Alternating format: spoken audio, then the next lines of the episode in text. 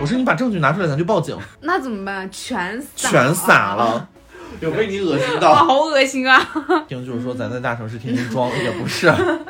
你要允许有人想过得慢一点。大家可以在我们的啊、小宇宙主页滑到最下方，然后找到有一个听友群的加入方式，其实是一个微信号，然后大家一点那个微信号，小宇宙特别会设计，然后呢你就复制到了这个微信号，就去微信里添加我的小号，嗯。嗯，然后这个小号呢，我们就打算建立一个听友群。其实我最近发现有一些听众们也是渐渐的活络起来了，哦是吗？嗯，没有，因为我看到有新评论了嘛。哦，我也看到了。他说现在还来得及成为老粉吗？我想对那个听众说，你就是呃老粉。对你就是老粉儿，你就是初创会员。对。然后呢，我们也希望呃有更多的朋友和我们一起讨论一些事情吧。哦虽然我们工作有的时候也蛮忙的，但是。我觉得趁着人少，嗯就是如果咱就是说以后缩饭壮大了，啊、对吧？有个八万粉丝了，那我可我们三个人可乌拉不过来。那 现在就六十个啊，愿意加群的也都就他妈五六个，加啊加啊，对吧？我们这个时候尽早遇见，尽早就是嗯呃成为产生朋友对成成成为朋友，产生缘分吧。对。Hello，大家好，这里是缩饭 so far，我是张张。Hello，大家好，我是艾丽。嘿嘿，今天一诺不在，对，然后年后他又依然是就是到处飞，对到处飞，好忙啊。这就是赚钱的人嘛，就是一诺赚的钱比我们都要多，嗯就该的该的，他对我们这个不屑一顾也是应该的。嗯呢，在这里就不骂他了，毕竟新年第一期节目。然后，嗯、其实我们也跟大家拜过年了啊，所以在这里也就不再 在这里也就再祝大家新年快乐一次行，。祝大家新年快乐。然后今天录制的时候，其实是我们呃怎么说，就是从假期整个人回来之后工作的第一个周末。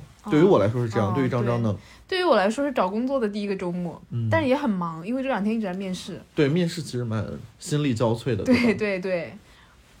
那我要要要聊聊你的面试的一些有结果了再聊吧。好，嗯那我们就是把最好的祝福送给张张吧，然后希望他在新的一年能找到一个非常非常想要去到，然后薪水多多的工作吧。嗯，谢谢你，谢谢你。嗯，就是假装客客气一下了。嗯嗯 然后呢，今天我们其实想聊一个话题啊，这个话题是我前一段时间呃发在我们的那个就是群里群里对，然后我是蛮想聊这个话题的，是因为一个契机，就是嗯，我从老家开回上海，呃，就是回来上班，开了十二个多小时的车，嗯。然后，嗯，我其实，在路上的时候，包括在呃回家之前，我要可能这个故事比较长啊，要铺垫很久。那我们先从回家之前说起，嗯嗯。嗯，然呃不是回家之前，就是回上海之前说起。哦，嗯，回上海之前，然后呢，呃，有一天晚上，我爸跟我妈说，你就是马上要回去了，那给你就是车里装点东西吧。我说行。然后那天晚上我正好不在家，我去朋友那儿去了，然后呢，他们就给我装车。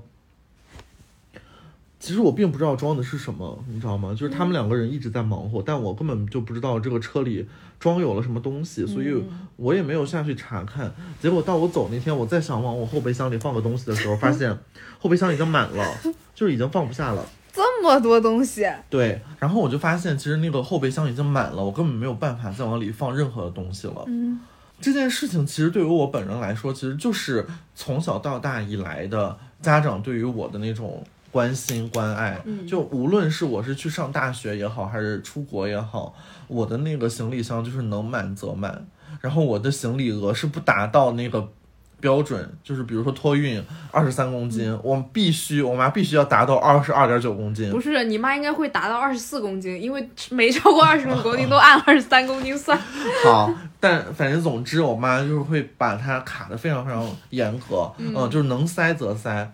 然后呢，就以至于我到现在了，一个工作了快两年的人了，然后开车回一趟家，还是要带这么多东西回家。嗯其实，我就感觉我长多大，我还就是他们眼里的孩子。嗯嗯，然后呢，我就开了十二个小时车，我就回到上海。结果回到上海之后，又跟那个租车行吵架。嗯就租车行，呃，他连检查都没检查我，因甚至都没有围车绕一圈儿，一眼就看到了一个就是小于四分之一个小拇指甲盖儿那么大的伤疤。嗯但这个伤疤可能不是我的问题，嗯你知道吗？就是你想想，如果是一个正常人，你怎么可能就一眼定位到一个那么小的车疤，哦对不对？这个很有问题。然后我当时我就跟他吵，我就在大街上，就是，但是我已经看十二小时之后，我真的整个人非常非常的心力交瘁。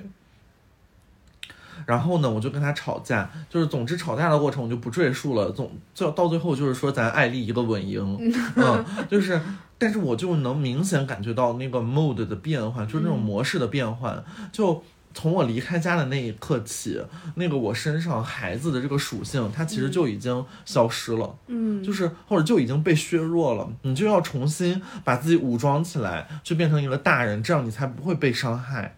就是如果我那天就是很怂的，像一个孩子一样说，哦，那是不是我的问题啊，或者说怎么怎么样，那就是我去赔钱。但如果我没有那天没有把一身盔甲给穿起来，然后就在大街上跟一个泼妇一样说报警吧，你报警吧，走法律程序吧，咱们。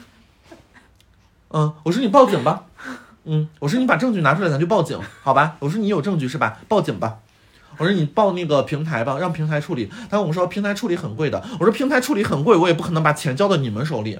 嗯，然后特别特别大声，我一说报警，好家伙，咱这个周边的这个老头老太太全都围过来了，我这更有底气了，因为我如果自己一个人在一个空无一人的街道上，我还是有点怕被揍的。他们两个壮汉，你知道啊吗？啊，但结果老头老太太都来了，我觉得说咱这个底气一下子就足了，嗯，我就大喊我报警。后来怎么说，就是一个稳赢的状态。然后呢，我还故事没讲完啊，又继又继续啰嗦。然后我就开始卸车嘛，我就把车上的东西给拿到楼上去。我真的搬了五趟，然后我家住五楼，我没有电梯，超超级累。然后最后一趟的时候，有一个盒子，我不知道那个盒子里边是什么。首先，然后呢，我妈就是用胶条给缠起来了，呃，就是没有缠整个盒子，只是把那个提手那个地方缠起来了，这样好拎。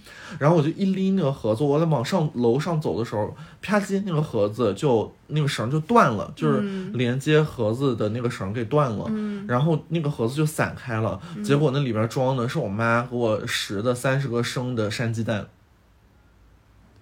那怎么办？全洒全洒了，就是在那个楼道上一下子就全洒了，就滚落一地，你知道吗？就是就是你来时走过的这个楼道。但是你妈没有提前跟你说里面。其实她没有跟我，她只跟我说过有鸡蛋，但我不知道是哪个盒子，因为东西太多了。哦然后我妈当时还。后期我妈还跟我爸说，当时就想在那个盒子上写上，但是因为东西太多了，就没来及写，然后就装在了那个车最里边，用很多东西夹住那个盒子，让它不动。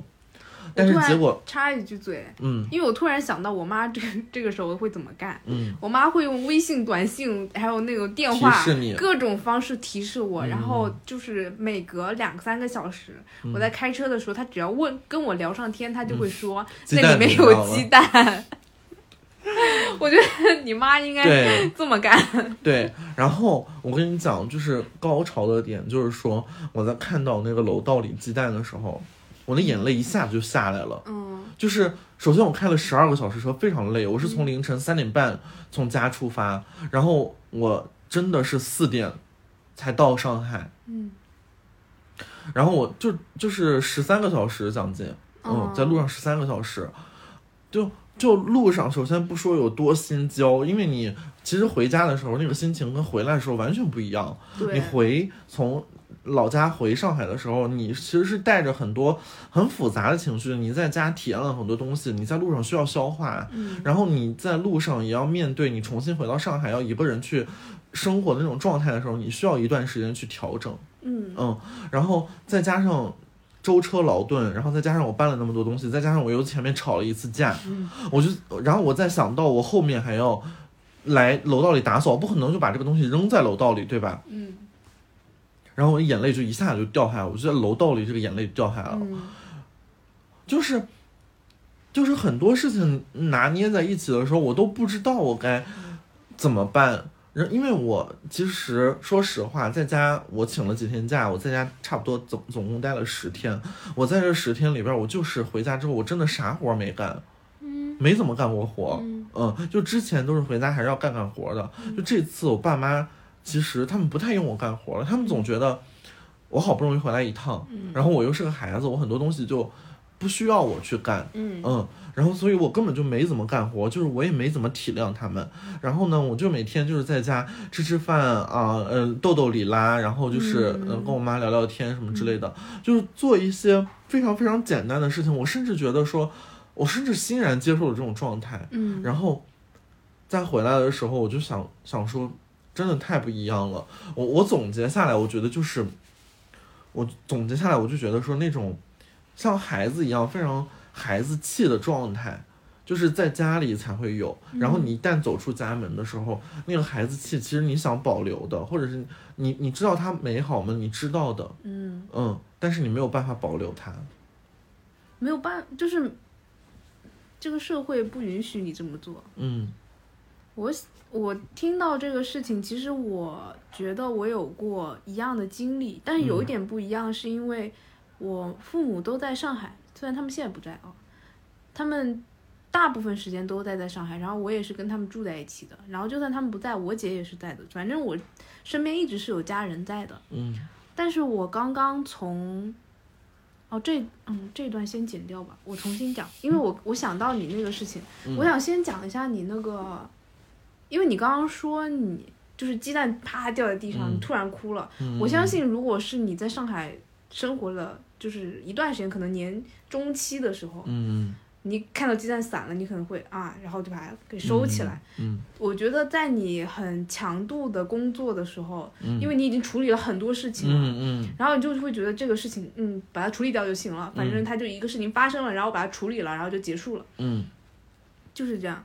你会很冷静，我觉得你可能觉得很累的原因是你之前过得太开心了，嗯嗯。你一下子你突然又要连接的去处理这些事情，你会觉得，哎，我好累啊，嗯，就是好像还想再回到嗯。那个时候。而且我觉得跟父母分开的时候会觉得很难受，嗯嗯。蛮神奇的，因为我跟我父母一起回了趟老家，但他们要在那边再待一个月左右的时间，我先回来。然后当时呢，我爸就觉得我已经很大了，然后我们家车又坏了嘛，嗯，他就不会送我到地铁呃动车站去，他就是直接把我送下楼，东西拿下楼，然后放到那个快车上面就把我给送走了。嗯嗯然后我当时在那个滴滴上面，我就是觉得很难受。嗯嗯我当时明明我爸妈一个月之后他就会回上海了，嗯然后我也能见到他们，但我当时就觉得一个人要踏上这个旅途的时候就觉得很难受，嗯这个也很难讲到底是为什么。嗯。然后后面我想说的是，你刚刚说的那个孩子气，我是有过想法，因为我从国外回来之后阳了嘛，嗯。在家里待了可能一个月的时间，然后那段时间就是一直只跟父母生活在一起，嗯。那你就自然而然就会非常的行事作风，然后思维方式就会，因为是你出了你如在家里，我当时的想法是我当时有一天突然想说，因为又要找工作，又是待在家里，很难切换。我无论我在这个家无论做了什么事情，都不会有人骂我，就是我无论犯了什么错，都是没有关系的。然后我起得晚一点，我可能把那个盘子碎了，然后这种各种什么事情，嗯是一定会被原谅的，甚至他们可能还会反过来安慰你。嗯。但是只要你一出去，甚至我把手机拿起来，我打开那个招聘的网站，嗯然后看到他们写的那些要求，然后把简历投出去，嗯。然后那个时候的感觉就会想说我，我好像一瞬间完成了切换，但是又觉得很不适，对，就是好像一瞬间完成了我面对这个社会，面在家门之外的，我要去投简历，我要非常呃独立，然后非常冷静的去做这个事情。但是我呃把手机一放下，我一出房门，可能又是一个呃很温暖的家庭，嗯。所以当时我会觉得很难受，就整个切换的过程，因为嗯太快了。嗯。所以那段时间我找工作其实没有找得很勤，嗯。也是这个原因之一。然后现在呢，然后我爸妈不在上海嘛，这段时间我发现他们一就是好像跟我姐没有什么关系，就只要我爸妈一旦不在，嗯。我就会开始独立起来，嗯。就开始开始，我现在也开始面试，开始投简历，速度变得很快，然后变得很就是很有效率，嗯。蛮神奇的。嗯嗯，蛮理解的，就是啊，怎么说呢？就是我们其实刚刚在节目开始之前，我们也浅聊了一下嘛，就孩子气这种东西，或者说我们今天聊的这个话题本身，我们不需要去定义它。我我我觉得，因为一开始我们就我只是说了一个这个题目，然后我们就各自有了自己的想法。嗯其实这种感觉就是说，尤其是在我们年龄慢慢长成长起来之后，就特别能感受到这种东西。就一开始我们可能是对这种东西习以为常，或者是我们就在其中，我们并不觉得它很怎么怎么样。就我也不是觉得说孩子气是一件很珍贵或者是很怎么怎么样的事情，但只是说好久没有这样了，然后我突然再重新感觉到自己是个孩子的那种状态，就，我很想珍惜他，嗯我就很不想放开他，因为之前就是觉得说，哎，做个孩子有什么好的？我们做小孩的时候，说大人想干什么就干什么，可是当我们真的有一天也慢慢变成大人的时候，我们我们自己能在这个过程中体会到那个孩子气逐渐被褪去的时候，那时候真的很难受。就你说我如果今天成长为一个完全体的成人，嗯。嗯，就是心理上已经完全完全成人化了，那我好像说我也可以接受，但现在就是处在那个夹缝中，就是从那个从那个嗯幼稚体往成成熟体，就是那个过程进化的过程中，好像中间有一个隔膜，然后我们就在那个隔膜中间挣扎的时候，想要突破它的时候，你就会感觉有一些东西好像被这个隔膜又要过滤掉。嗯就是这才是一个非常非常难受的过程。然后我其实今年过年回家，我还见了我那个小学同学，他其实是我发小，然后两个人，嗯、就是我我们是一个三个人的小小小 group，嗯然后。其实我本来想说回去肯定跟他们有好多聊的，因为我们上次见是大学的时候，哦，很久了，就是很久了，真的过了好多年了，至少有个四五年年了，嗯，就是四五年没见了。然后，嗯、他们是有的都马上就要结婚了，你知道吗？哦就是我我本来想说跟跟他们应该有很多想要聊的话题，嗯结果他们两个在一起之后，因为他们两个一个是在就是青岛，然后另一个是在北京读研究生，哦，那他们离得近，对，但他们最后肯定还是要呃回老家的，回青岛那边的。所以他们两个人有很多共同话题，就比如说青岛的房子啊，嗯。然后青岛的人才政策啊，或者是青岛的各种各样的买车啊、地理位置啊，嗯。然后学学，甚至未未来孩子的学校，嗯。他们都特别了解，然后他们都在聊这个事情的时候，我就觉得好现实，你知道吗？嗯。就是因为我在上海，我还觉得我自己是个孩子呢，我还觉嗯。得没有什么需要我担心的，父母身体好像还 OK，然后我也不太需要就是做什么东西，然后我也不太需要知道这，不太需要知道那。我每天在上海关心一些好像很高大上的东西，嗯但实际上我好久没有踏足真的用双脚去尝试站立在真正的土地上那种感觉，就。我我我我觉得也不是，嗯、怎么说，嗯、我太呃虚无缥缈了，或者怎么怎么样，只是说我跟他们的隔阂，我感觉突然变得好大。然后我其实本来心理上是有预期的，我想说可能呃太多年没见了，就是聊的话题可能也不是那么的精确匹配了，但是想不到就是说一点也没匹配上。但我虽然觉得那顿饭吃的并不难过，我只是觉得不一样了，嗯嗯，大家变得不一样了，嗯肯定会变啊。我觉得朋友这一点还是蛮正常的，嗯。就是因为每个人的生活环境啊，然后需要走的未来要走的路都不一样，嗯。就是他可能只能陪你走到这儿，你们的友谊还在，但是你们可能就是没有这么多话聊了。嗯，所以很多时候跟老家朋友聚在一起就是忆往昔，真的，就是讲过去的事情，对对，然后可以讲很久，因为认识了很久，嗯，这样就嗯够了。其实我们也在一起，也尝试聊一些过去的事情，但他们好像太被房子所迷惑了，你知道吗？就是他们一直在聊房子的一些话题，我 OK 啦，其实我也可以听听，也不是不可以听，但我只是想说，呃，真的很不很不一样了，嗯。我们往回拉一拉啊，就是其实说到孩子气，我觉得是一个蛮美好的事情，它一定程度上让我们。就也不是说我在上海一点孩子气也没有，或者说我在家全是孩子气，嗯，不是这样的，就是它其实存在，但只是我有的时候没有察觉而已。我我那天我就在想说，很多时候其实我依然保留那种状态，就比如说我现在生活的时候，我还是没有特别的。就是说，follow 自己想去 follow 的一些，就是把自己的 plan 制定的很好，然后去一步一步的去做。然后我也是蛮随心所欲的，然后想做什么事情就去做什么事情。就比如说，我就想去跑步，那我就去跑步。然后我想去干点什么，我就想去干点什么。虽然还是在上班，但是有的时候说说，就是最近不是特别流行说谁有谁不会发疯啊，或者怎么怎么样的？你知道这个事情吗？我不知道这个事情。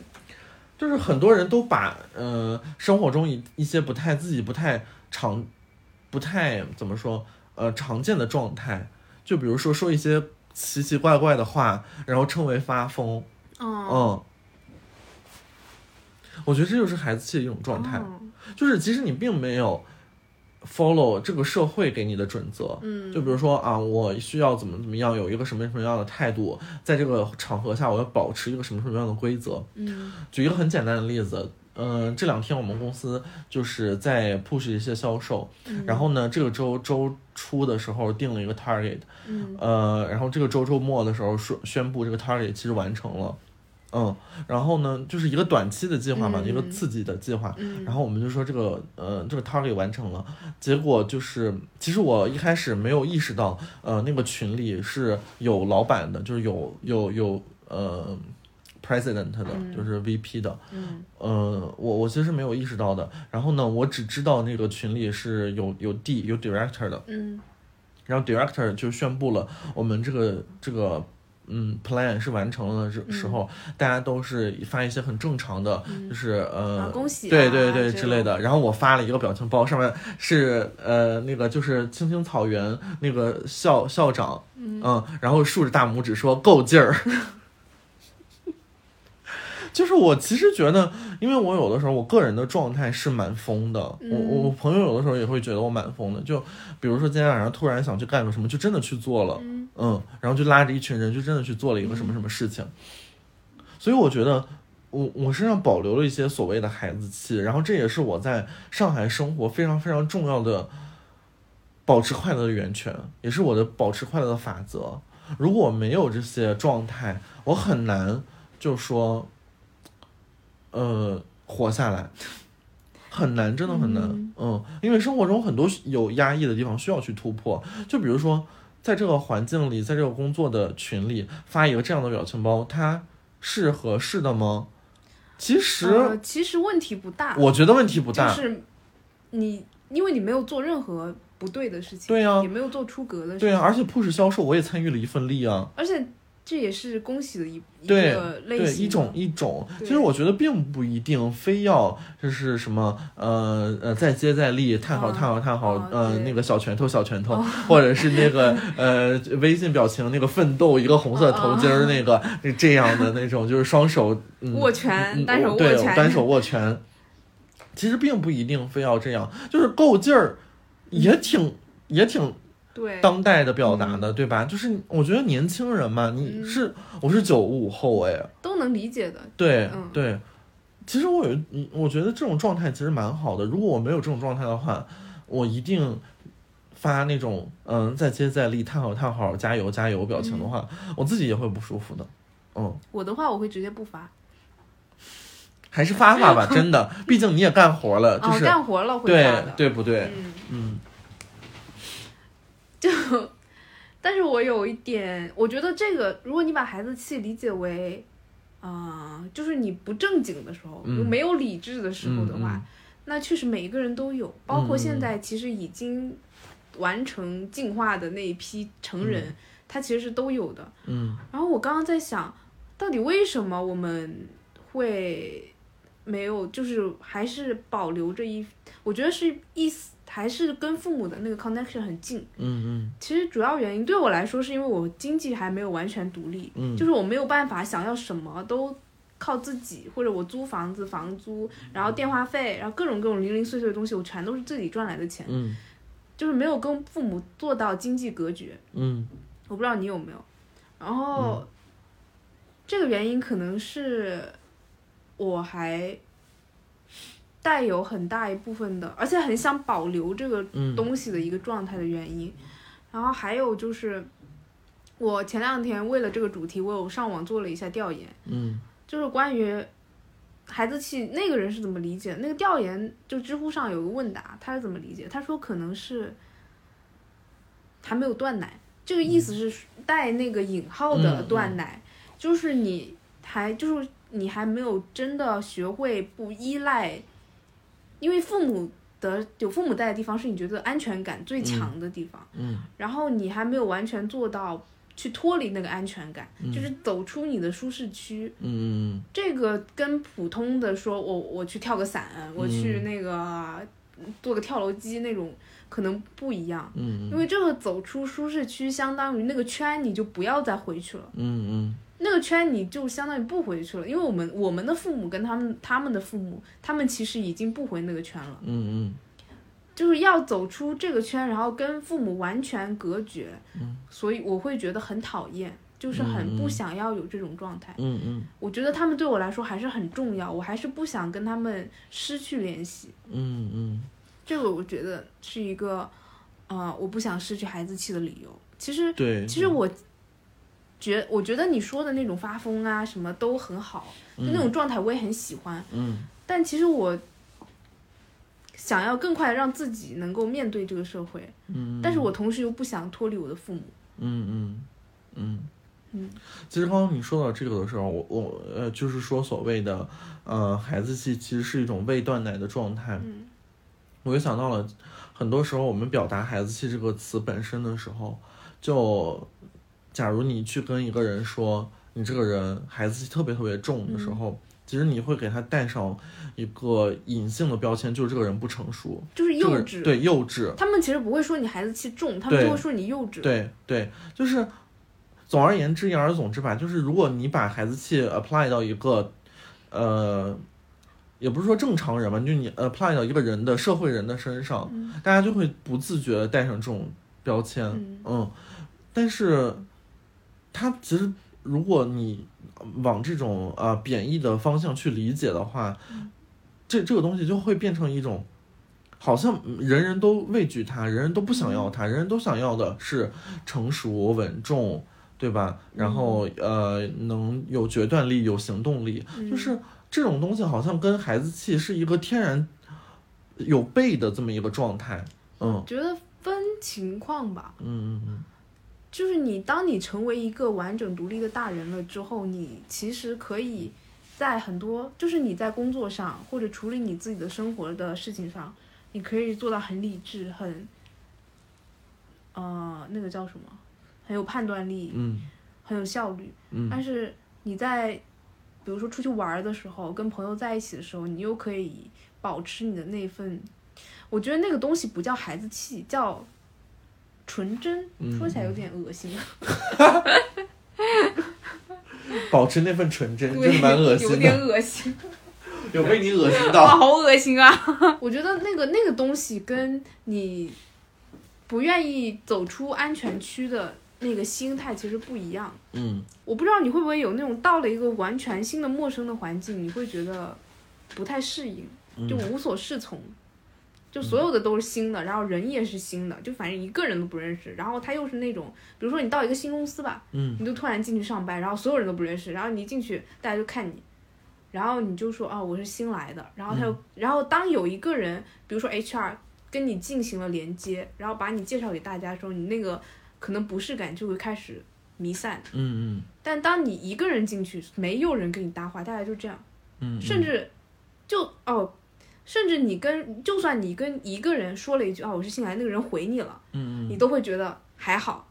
但当你就是当你走进去，然后所有人就这样，也看你一眼，然后继续工作，你就会觉得无所适从，你都不知道怎么办。嗯嗯。我觉得这个可以类比为你离开了父母身边，你走嗯到这个社会上，你还没有跟任何人产生连接的时候，嗯，你会觉得很难受，你很难脱离那个状态。有的时候就是觉得有父母兜底啊，或者是你嗯在、呃家的时候，你就觉得啊、父母在嘛，就是没有什么大事，嗯，对吧？天塌下来有他们撑着，所以就会很自然的，那个时候就是你最放松的时候。嗯就我在家的时候，真的是我最放松的时候。嗯虽然家里近近年来催婚呃日日益盛行，嗯，但该说不说，就是回家的时候那种呃状态，你起码不用装了，对，嗯，你起码不用就是。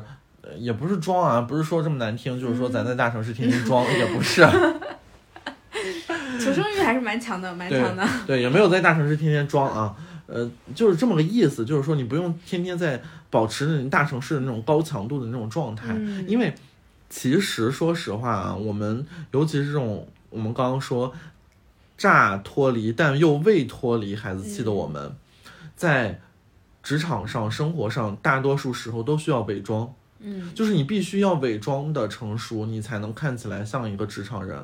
对，嗯，他你这种伪装是，其实是一种练习，因为你练习的足够多、足够久，你就真的习得了嗯这项技能。但目前来讲，对我对于我自己来讲，我真的还是靠装，就是我那种说话，就是这句话我特别想说，但我又憋着，嗯，它其实就是装的。就如果是正常的我的话，我真的就说出来了，嗯对吧？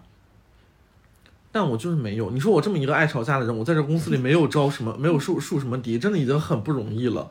但是我觉得你没有很爱吵架呀，你反而是那种桌上如果产生矛盾的话，你肯定是拦下来的那种人。哦，我是那种桌上只要有矛盾，如果我是那个矛盾点，我会站起来拍桌子跟对面的人。是的，是的，是的，我我其实有点合适老性格了，嗯嗯，但是我也会就是就是站在我自己的立场上嗯，去说一些事情嘛，嗯我觉得会这样，就是人长大的过程中，你必须要把有些话吞下去。嗯嗯嗯，不是那个破产姐妹里说了嘛，就是 Max 说人的长大就是有些泪你总要学会往心里流。嗯，哦，天哦，哪，好恶心啊！我以为你很触动呢。但是很触动，同时就是很鸡汤这句话，对对，保持那份纯真。纯真，有些泪要往心里流，哎，往心里流。流得下去吗？反正我觉得我大学毕业到现在最大的变化就是很多话不说了，嗯我反而就是闭嘴。嗯，说到这儿，差不多结束了我们这真的吗？因为这个事情其实太难了，我们现在才到这儿呢，我们才哪到哪儿啊？嗯。不过昨天啊，我也跟我几个朋友又去喝酒了。哎，还记得艾丽前几期健康的年前年前，说自己爱喝牛奶来着，嗯，爱旺仔牛奶。现在嘛，就是说有个呃，先不说喝酒这茬吧，然后我们就说，呃，其实我们离三十很近了，嗯，对，你知道吗？就是我们离三十很近了，我们的是你离三十，我离三十很近我先重申一下，因为我比你还小。然后我们那个节目的介绍里，就是从二十岁到三十岁之间，嗯嗯，我我有时候觉得说，再重新去回听我们前面的节目，我有的时候会觉得有点幼稚和不堪入耳。虽然我们可能再过一两年再听我们现在的节目的时候，肯定就也是更加不堪入耳，对吧？对，就有的时候人的成长速度是非常快的，可能一哦年内你就成熟了超级超级多。对，可是现在我总所以我不敢听我们，我之前的播客是吗？不敢听前三期，后面还好。后面是比较近期的嘛，哦，对对对，前三期很可怕。所以听众朋友们，如果想冲一下前三期销量的啊，咱现在就去听，嗯，然后我就会觉得说，其实离三十岁真的很近了，就是这种社会上的无形的压力，这种时间的红线，好像逼着我们越来越越越近。有的时候说啊，人要人到三十岁要有一个什么什么样的成就啊，要怎么怎么样啊，甚至有你去小红书上搜三十岁人生清单，嗯，你就会发现，好像这些所谓的人生清单真的有必要去做，你真的有必要去完成。但你反过来一想，就是你完成这些对你来说真的有那么重要吗？或者说你完成这些真的对你来说意义非凡吗？不见得，嗯每个人追求不一样，嗯嗯嗯，就是而且而且说实话，就是每个人有每个人的时间表，对，就是你在这个时候你没有完成的东西，你不一定说在下个阶段不会完成。有的人他就是往前放，有的人就是往后放。嗯嗯，而且现在就是成功低龄化，嗯就是不能说成功低龄化，应该说赚钱的人低龄化。嗯嗯就是很多小孩从很小开始，因为网络的普及嘛，很多小孩从很小的开始就知道，可能知道自己要什么了，嗯然后知道自己想干什么了，然后开始呃有很多规划，所以人那现在小孩都很优秀，嗯，可以发现。但是呢，我觉得你要允许有人想过得慢一点，嗯这个是很正常的，嗯。就他有自己的步调，他可能找自己想做什么，找找人生目标找了四五年，嗯嗯。然后做，然后从一个行业开始做，他又找他又做了四五年，嗯。然后他可能一眨眼就三十岁了，嗯。那他可能还没有像他的同龄人那样那么啊带引号的成功，嗯，但有什么关系呢？就是对我有时候也在想说，其实如果我再晚生十年的话，我会不会是中国的 Kylie Jenner？你可能你在风口没飞起来，嗯嗯，嗯就是你在晚生十年，你也不会飞起来的。是因为这样，我是觉得，嗯、越小的孩子他们表达的方式越多样了。嗯嗯，他们不像我们之前的那种状态，就是说，呃，孩子式的表达局其实非常局限。我们当时最先进的表达就是在 QQ 空间里发下一些说说，有微博，初中其实已经有微博。有微博，但是我不太玩。嗯嗯嗯，我不太玩微博，就是我们表达的呃领域或者是嗯平台是非常非常有限的，嗯而且基本上也都是文字的。嗯所以之前我有的时候，我有一次在大学的时候不小心又登录上我的人人网，嗯发现那里是一片青春废墟，就是你。在大学的时候，相对于初中肯定是更成熟了一点，对吧？然后你在那个时候，我在登上了我小学、初中用的人人网的时候，我就觉得，老天啊，那个废墟程度废到我难以想象，我都不理解我当时发那些东西的状态。嗯就是我也是能读懂我发的每一条的中文，但是我连起来不知道是什么意思。嗯 对我也是。嗯但是你，我有我我有时候会想，就是有的时候会羡慕现在的小孩儿，就他什么都有。对，但是你不觉得我们那其实反过来想想，我们那个时候的状态也很很也很妙，对，因为我们的科技并不发达，我们嗯有更多的时间可以享受现实生活。哎，对的，嗯对的。我觉得那个时候很多情况下，大家，嗯、你要想见一个人，你就必须约出来，对，或者是你就必须打电话。嗯我们现在约一个东西，我跟张张约录节目都是中午，就是今天录的中午，然后我们约，然后下午录。但如果是你往前倒推十年的话，也不用倒推十年，我觉得倒推五年吧。如果我们这个周末要录节目的话，我至少要在周中就要告诉你，对不对？？对，就是就是用，可能五年有点儿还是短了，就是速度发展蛮快的。对，十年的话，我们可能真的要用短信，而且因为嗯我们不想浪费多余的这种沟通成本，所以把很多事情都提前规划。嗯就有的时候是我们觉得这个社会在进步，就跟我们的今天要聊的还是拉回来一下孩子气一样，就是他所在的那个时间段，我觉得也是有局限的。就是如果再往前的话，那种孩子气保留的非常非常好的时时代，我我们那段状态我们都记得特别特别清晰，嗯，然后我们那种感受我们也能保留很久，嗯嗯，even 它现在是一片废墟，嗯嗯，但是我就是能特别了解，虽然我不了解我发的那些人人网的内容的中文含义是什么，但我能理解我当时的状态。我觉得我可能能了解，让我看看。我不告诉你，人人网都是真名的，你知道吗？哦，我知道，但是我不玩人人网，我就知道它，因为它是真名。而且我不是比你小一年吗？嗯那时候人人网不流行，已经不流流行了嗯。我们那个时候时间变化很快。对我们那个时候还在人人网上偷菜呢，你知道吗？在人人网上种菜，或者在 QQ 空间种菜，我 QQ 空间、人人网都有。然后你知道吗？那个时候刚开始手机网页上网，哦，那个偷菜种菜就是种菜就是两个字种菜，嗯。然后你你选中它就摁下键一直选，嗯选到那个框的时候你点 OK，然后就种就自动给你种菜。哦，对，对然后你收菜，你就再去点，就是你在家，你在老家，你也要完成这个动作，因为到点了，就是那个时候就是非常非常的守时。我现在上班都不能做到守时，对，我那个时候偷菜居然那么守时，而且对，而且当时比我大的我的哥哥姐姐们，就他们也很守时。嗯，我真的觉得守时是一项美德，但只在小时候才有，长大就真的没有了。对，但是我有的时候早上起来菜已经被偷完了，我当时没有太像你玩的那么凶，这是一个，而且我前段时间不是回温州了嘛，嗯然后我就回去三天，然后那三天我逛遍了我们我小时候走过的所有路，嗯嗯因为它太小了，我走到、我可能想去吃一个什么东西，我走三分钟就走到了，从我们家楼下，从我们家出门下去嗯，走过去三分钟，嗯。然后就我把我小时候吃的很多东西都吃了一遍，然后嗯走过的地方也走了一遍，我还偷溜进去我们高中，然后刚好碰到我高中高三的班主任，嗯，然后跟他聊了一会儿。嗯。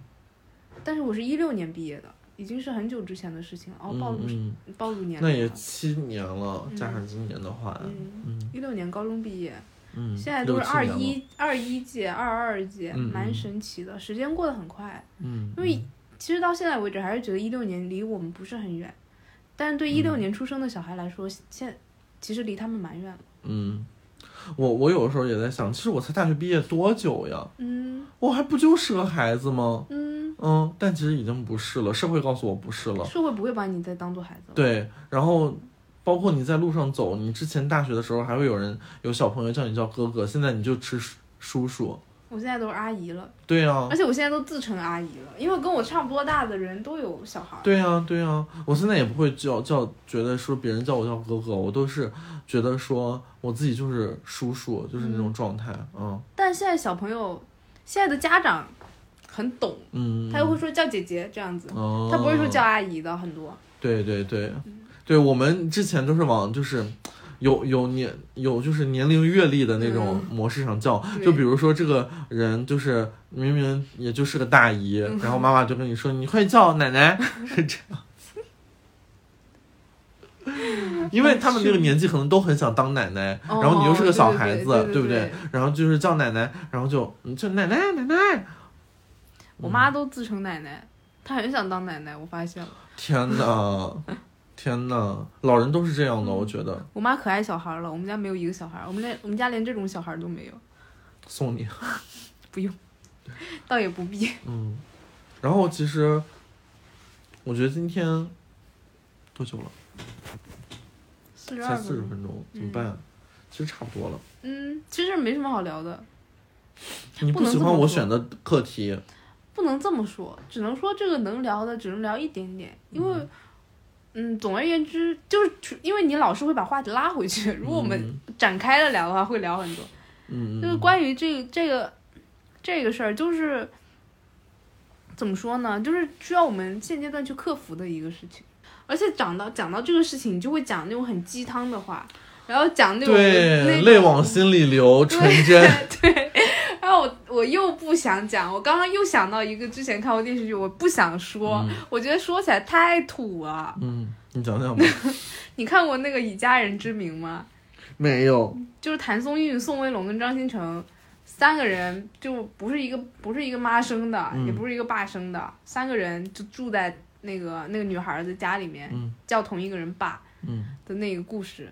然后，然后就是讲到后面，就是一个男孩长大了，他说他们就在聊嘛，哎，就他们在读高中说怎么样才算长大呢？因为他们要去读大学了。嗯然后他说长大会用很久吗？然后就会说长大其实是一瞬间的。哦，哦，天哪！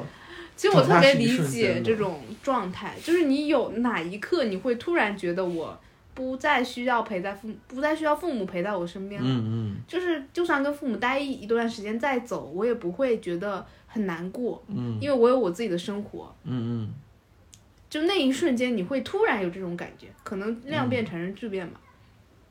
然后这个事情啊，但这个这句话太鸡汤了，道理是这个道理，表达不想用这个表达。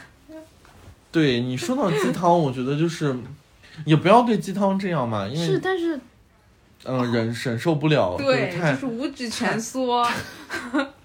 说实话，就是有点矫情，就一定要把这种东西提炼成这种文字的时候，就有点矫情。就你单说道理可以，你就加上这些东西，就显得有点你可以说的很有文采，嗯。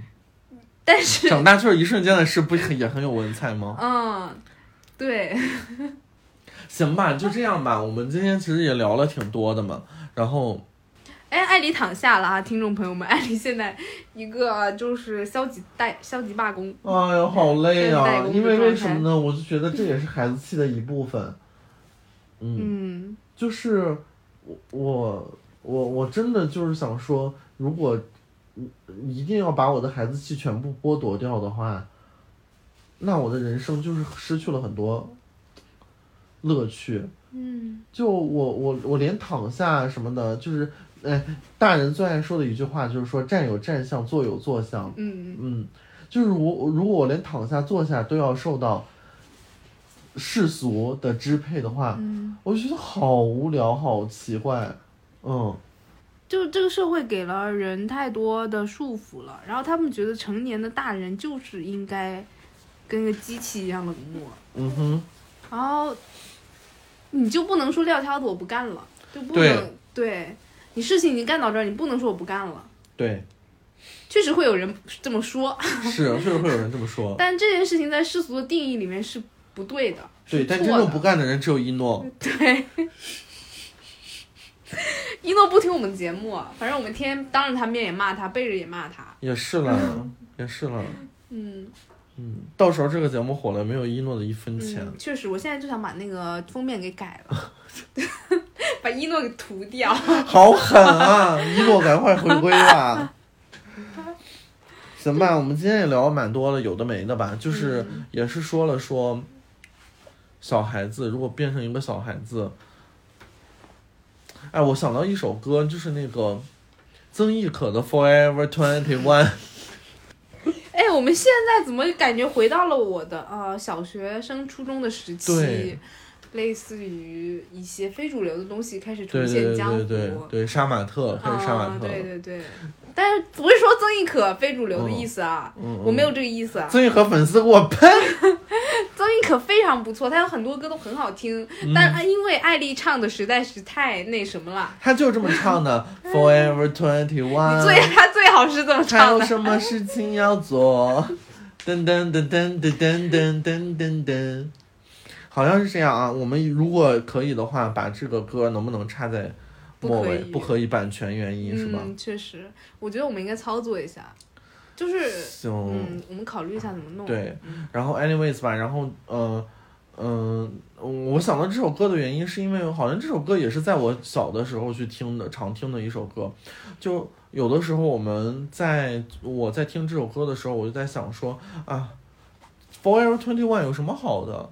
长大不才是最好的吗？三十加不才是最好的吗？那个时候遇到成熟的自己，嗯有房有车，对吧？有爱人，谁跟你说三十加就有房有车？你从哪儿听过来的？电视剧害人。对，有一种幻想。然后结果，现在在小的时候蒙着被子想变成大人，现在在大城市里蒙着被子就想变回小朋友。嗯嗯，对不对啊？好好好鸡汤啊，又有点鸡汤了，嗯，对，又有点硬生生硬的熬鸡汤了。反正总之吧，我觉得别说太多了，别说太多了，就祝大家怎么样？嗯、我觉得保保持一颗孩子心吧，这个还是蛮珍贵的。就是你如果不是必要的话，也不用变得太成熟，就嗯变得太理智。嗯，生活没有 push 你的时候，你就别去 push 自己了。嗯，说的好好，好，那今天节目到这里就跟大家告一段落吧。总之，那个希望大家呃多多支持我们，然后。还是老样子啊！如果你们想找到我们的话，除了在小宇宙上之外，还可以在苹果 Podcast，然后以及喜马拉雅上通过搜索“缩饭”，缩是嗦粉的缩，饭是吃饭的饭，so far 加上这个 S O F A R 中间不带空格，就可以找到我们。嗯，然后很简单，也很直接。然后如果你们想支持我们的话，必须想，那这样的话就可以通过点赞、关注、转发、评论来告诉我们，你们所做的这一切都是我们继续更新的很大动力。然后感谢所有听众朋友们支持，我们下期节目再见，拜拜，我是艾丽。拜拜，我是张张，我们下期节目再见。